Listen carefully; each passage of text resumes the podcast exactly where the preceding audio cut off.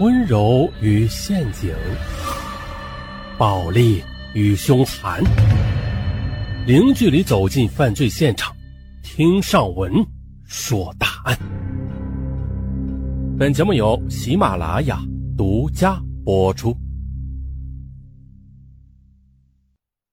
江迪，一九八五年出生在安徽省祁门县的一个富裕的家庭，他的父母在县城开茶叶公司。资产有上百万元，江迪呢是家里的二女儿，从小就乖巧懂事，深受父母的喜爱。高考时啊，又以优异的成绩考取了安徽师范大学，更让父母感到自豪。江迪呢有个爱好，就是爱听收音机，尤其是情感交友的热线节目。一天晚上，江迪照例是一个人在收听着广播，哎，就在这时的一个沮丧的声音打进了热线。主持人你好，我叫胡伟。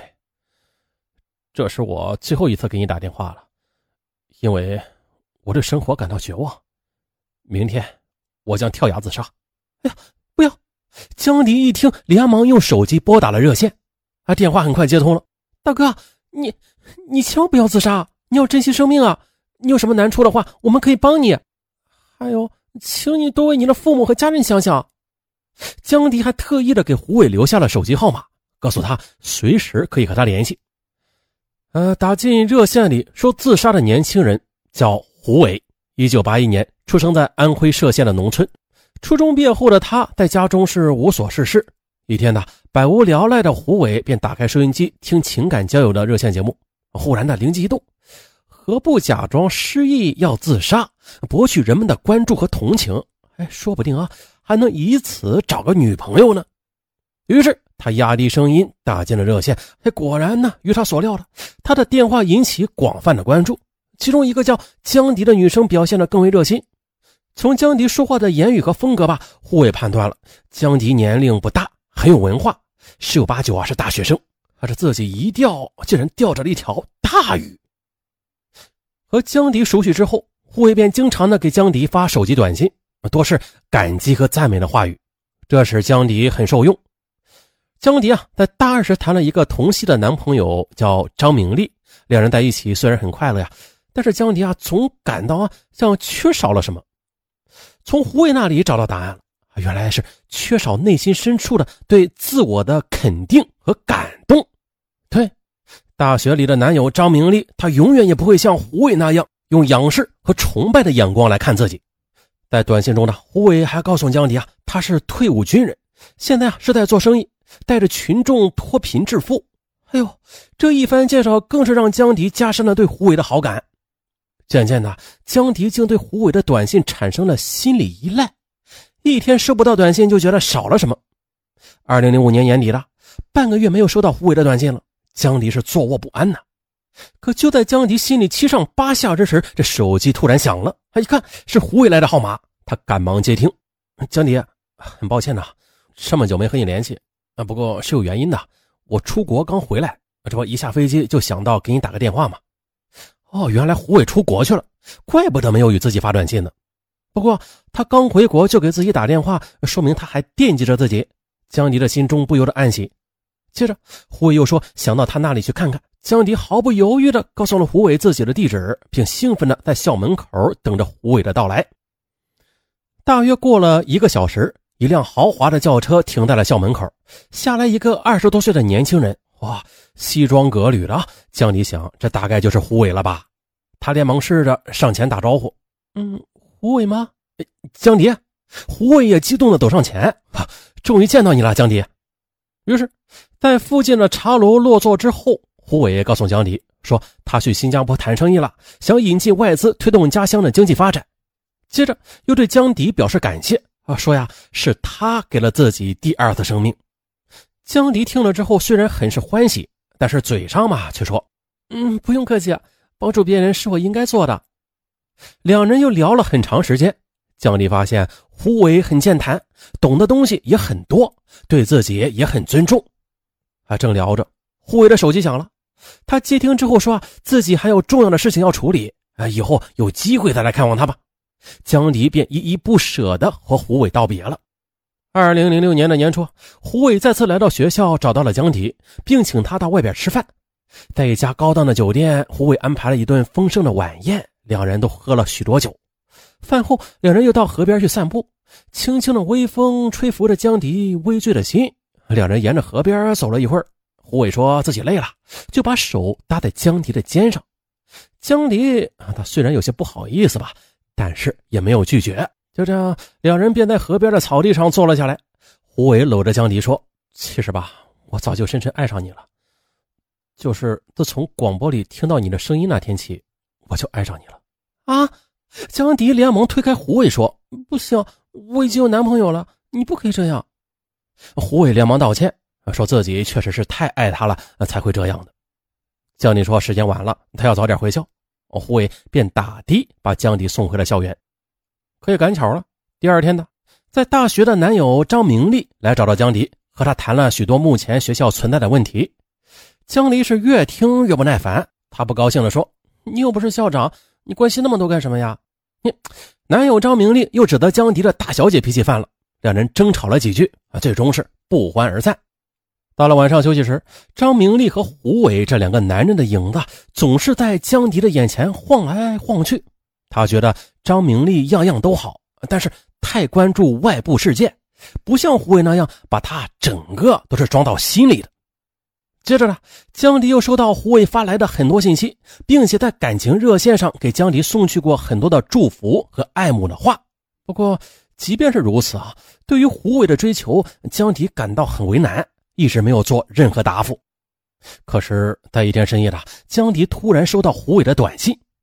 既然不能得到心爱的女孩，那就让我提前离开这个世界吧。江迪一下子紧张起来，他连忙问胡伟：“你在哪里呀？”胡伟说：“在医院。”江迪赶到医院时，见胡伟手腕上缠着纱布，在等着他。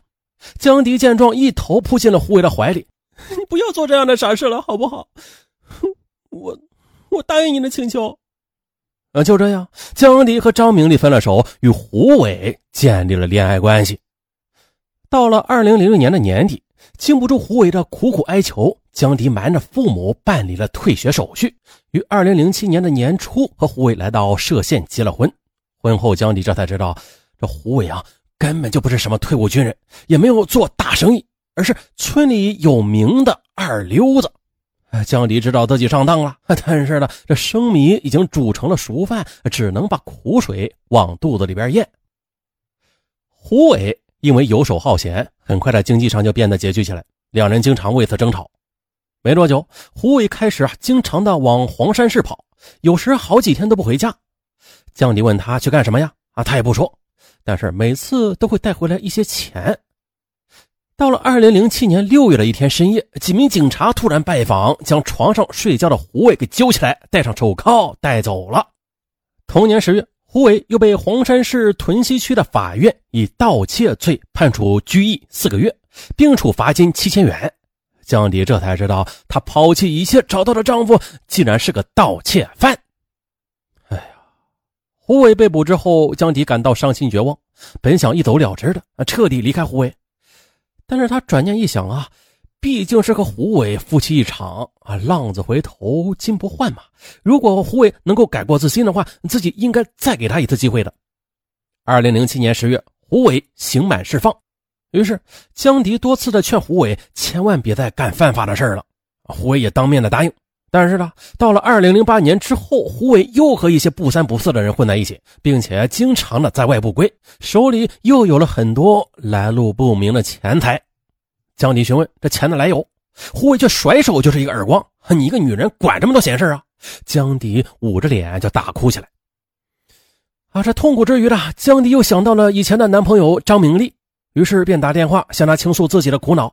哎，却不想通话记录被胡伟看到了，他火冒三丈，问江迪是不是变了心呢？江迪予以否认，两人为此是争吵又厮打起来。在这次争吵之后，江迪是彻底对胡伟寒了心。二零零八年五月，他称外出打工离家出走，并且向当地的法庭递交了离婚诉状。胡伟得知江迪要和他离婚之后，暴跳如雷。他跟自己的母亲说：“江迪找别的男人去了，他也不活了，干脆两人一起死。”当日，也就是二零零八年七月的一天，胡伟来到邻村的铁匠铺，说是帮林场的朋友打两把刀，用来砍柴。他还打电话骗法官，说自己要出去打工，同意离婚，要求尽快处理。二十二日上午的，在法庭外的巷子里，胡伟把准备好的刀带在身上，等待着江迪的出现。八点四十分，江迪和聘请的律师向法庭方向走来。胡伟看到江迪后站住了，江迪没有理他，继续向前走。胡伟就用矿泉水瓶向江迪的头部砸去，并且上前扯住他的头发。律师劝胡伟不要冲动。胡伟说：“啊，你别管闲事。”然后就掏出尖刀拍打着江迪的脸，说：“妈的，我让你离婚，我现在就杀了你，信不信？”